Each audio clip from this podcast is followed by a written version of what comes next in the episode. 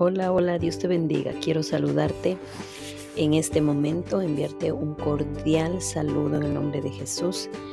Pasaba nada más a, a desear que tu día sea bendecido, que a pesar de las circunstancias puedas tener una mente clara, una mente definida a tu propósito.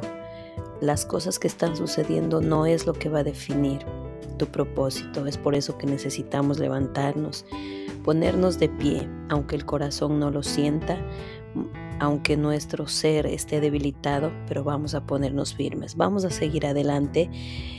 Este mundo necesita de una mujer valiente y de un hombre valiente como tú. No podemos detenernos, es tiempo de entrar en acción y en el nombre de Jesús todo lo podemos.